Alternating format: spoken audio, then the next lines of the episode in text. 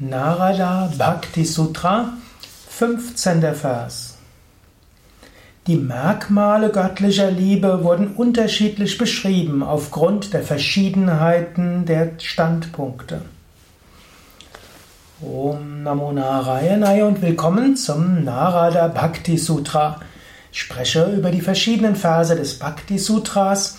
Mein Name ist Sukadev von www.yoga-vidya.de. Bhakti Sutra ist der wichtigste Text über das Bhakti Yoga, zusammen vielleicht mit der Bhagavatam.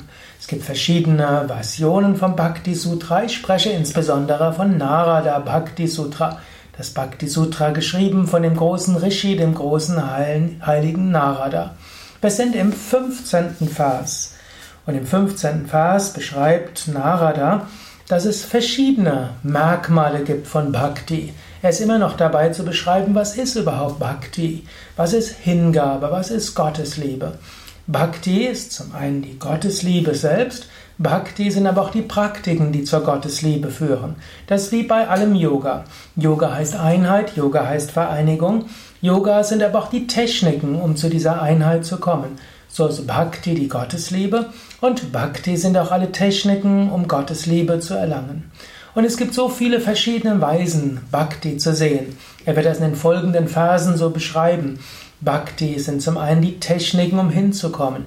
Bhakti heißt, alle Tätigkeiten Gott darzubringen. Bhakti ist tief verstandene Liebe. Du kannst jetzt selbst mal überlegen, was ist für dich eigentlich Bhakti? Hast du in dir schon Bhakti entwickelt? Wie spürst du Bhakti? Welche Bedeutung hat Bhakti in deinem eigenen Leben? Und Gab es Zeiten, wo du intensivere Bhakti gespürt hast, wo du dich mehr darum bemüht hast, Bhakti zu entwickeln? Gab es Zeiten, wo du die Nähe Gottes besonders gespürt hast?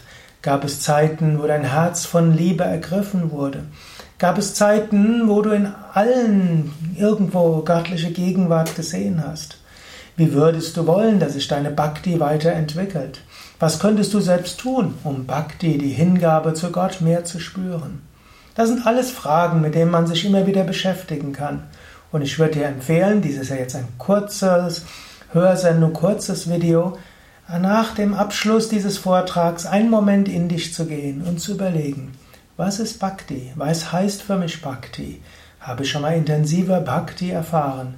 Wie kann ich selbst meine Bhakti, meine Gottesliebe intensivieren, kultivieren? Wie kann ich mich mehr dafür öffnen?